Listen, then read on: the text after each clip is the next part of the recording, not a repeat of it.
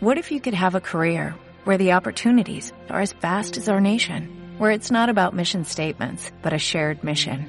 At U.S. Customs and Border Protection, we go beyond to protect more than borders, from ship to shore, air to ground, cities to local communities. CBP agents and officers are keeping people safe. Join U.S. Customs and Border Protection and go beyond for something far greater than yourself. Learn more at cbp.gov/careers. Te doy la bienvenida al podcast Autoestima para el Liderazgo, donde vas a descubrir las claves para aumentar tu confianza y liderar tu vida.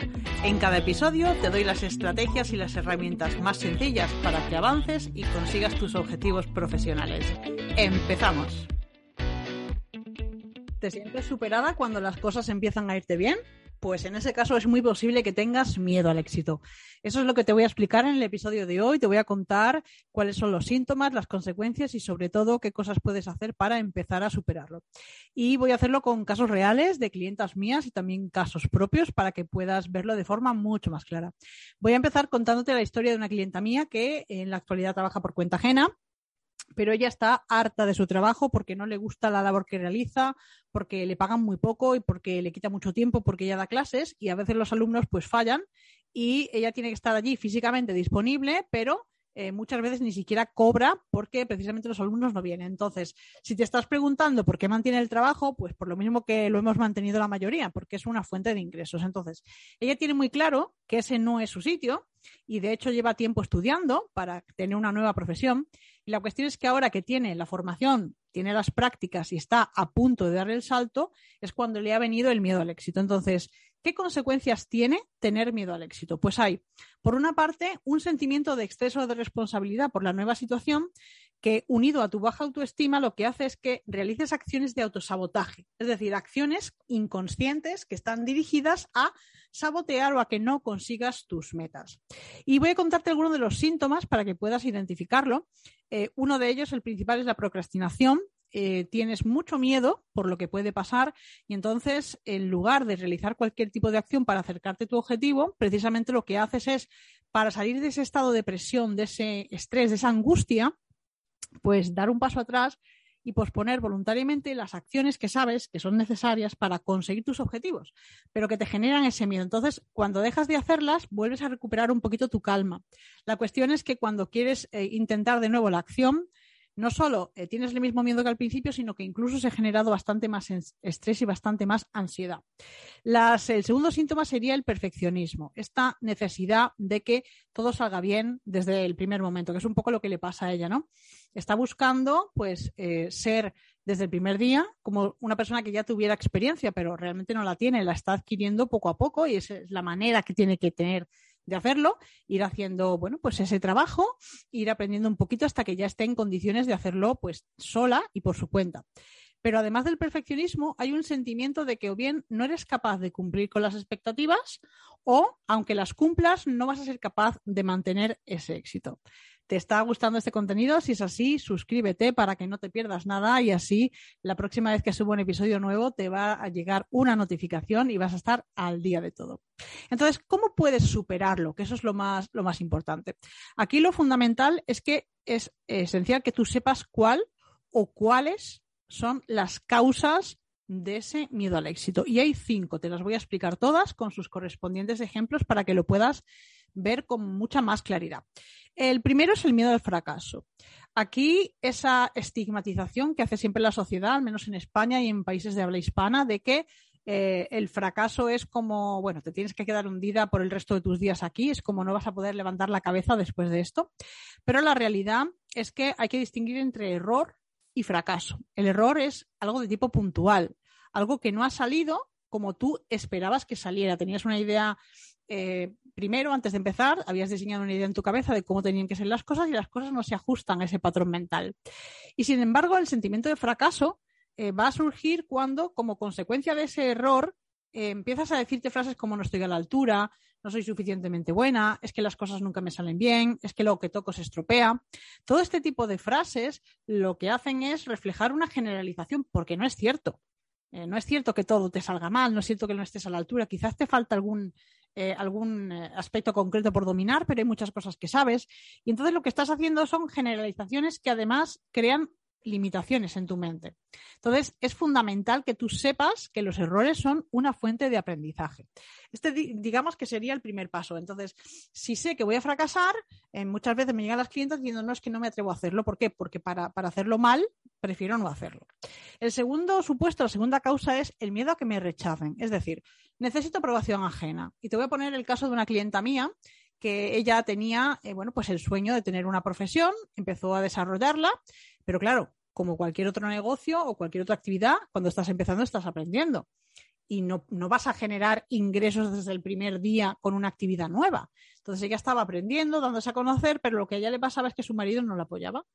Entonces, claro, si desde dentro tu marido te está sometiendo a presión, más la, la propia presión a la que ya te sometes tú sola, pues terminó por dejarlo eh, aparcó completamente su carrera profesional y ahora está en casa haciendo, bueno, pues con, un hobby, pero realmente no está teniendo un negocio. Entonces ella, ese miedo a que su familia no la aprobara, eh, la llevaba a tener ese miedo al rechazo y por lo tanto no quería tener ese éxito. Luego eh, tengo otra clienta que tiene el problema de la falta de merecimiento, que sería el, tercer supuesto, ¿no? Que da lugar al miedo al éxito. Esa falta de merecimiento hace que ella quiera ir muy lento porque, bueno, cuando ella era pequeña había una situación eh, en su casa en la que había como mucha presión por parte de su padre. Eh, recibía muchos gritos, no hagas esto, no molestes, no, no digas, no hagas. Entonces, claro, ella a, a, día de hoy va muy, muy, muy despacio. ¿Por qué?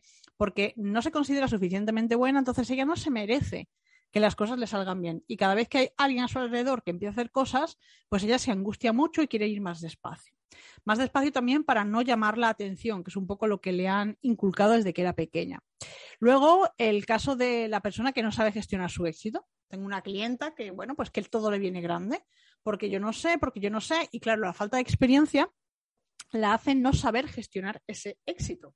Y la realidad es que hay que aprender haciendo. Esto lo he dicho muchas veces, que utilices los pasos de bebé, que empieces y, que elijas aquella actividad que sea la más sencilla y la más simple que tú puedas usar para realmente conseguir empezar ponerte, a ponerte en marcha. O sea, no se trata de que tú hagas algo enorme, sino de que hagas algo muy pequeñito, como cuando te dicen cómo eh, te comes un elefante, pues abocados. Evidentemente no puedes comerte un elefante de una vez.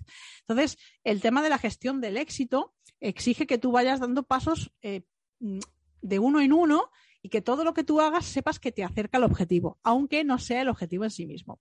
Y el último es la soledad, y en este caso voy a hablarte de mi caso. Eh, porque, bueno, pues cuando yo empecé había personas que yo conocí, eh, yo estaba muy entusiasmada, les decía, pues voy a hacer esto y esto y esto, y se reían.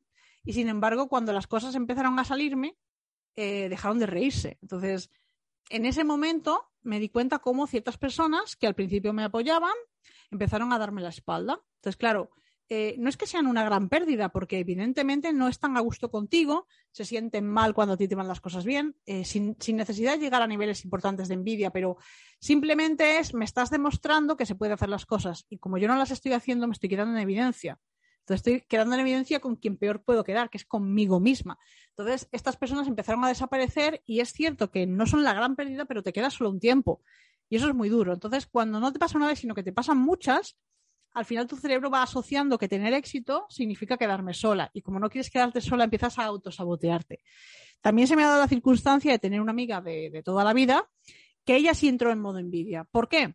Porque es una persona con autoestima baja que se comparaba conmigo y que ella creía que en esa comparación iba a salir perdiendo. ¿Por qué? Porque veía cosas que yo hacía que creía que ella no podía hacer. O sea, ella pensaba esto a mí no me va a salir bien. Y todo esto es inconsciente, ¿vale? Pero tenía ese comportamiento y esos eh, actos de envidia al final eran eh, pues menosprecios hacia mí, humillaciones, pues eh, si me iba bien algo ella se enfadaba. Y todo esto pues me, me obligó a, a, sacarla de, a sacarla de mi vida. O sea, no me quedó más remedio porque me, me estaba pues angustiando cada vez que algo me iba bien. Entonces al final lo que haces es tener esa idea permanente, porque a mí me ha pasado como cuatro veces ya, desde que empecé. Justo llevo cuatro años, cada año me ha pasado con gente, ¿no? Entonces te queda al final esa sensación como de, es que si las cosas me van bien, me voy a quedar sola. Y la realidad es que no te quedas sola. Te quedas sin las personas que no encajan contigo. Entonces tú estás como, como cambiando de lugar constantemente porque vas evolucionando, porque vas aprendiendo y vas asumiendo más responsabilidades, vas consiguiendo más cosas, y esa gente ya no se siente cómoda contigo. Entonces, el hueco que ellas dejan lo va a llenar a otra persona. Y en este caso, una persona que se adapte más a quien tú eres ahora. Pero claro, solamente miramos que me quedo sola. Entonces, no, es muy importante que tengas en cuenta cuáles son de estos cinco, miedo al fracaso, miedo al rechazo, falta de, merecimiento, el no saber gestionar el éxito o ese miedo a quedarme sola, que sepas cuáles son y que puedas empezar a aplicar las ideas que te he estado dando yo en este episodio. Y si quieres profundizar más, si quieres mejorar tu autoestima y superar miedo al rechazo, el fracaso y todas estas cosas que te cuento, porque al final te he dicho que este último ha sido mi caso y yo lo he superado, lo que hace falta es fomentar la autoestima y y para eso está el curso de Rota tu versión. No puedo. Voy a dejarte el enlace en las notas del programa para que puedas echar un vistazo a toda la información y si tienes cualquier duda, aquí estoy para que me escribas y te la voy a resolver. Así que nada más por hoy. Nos escuchamos el próximo jueves. Hasta luego.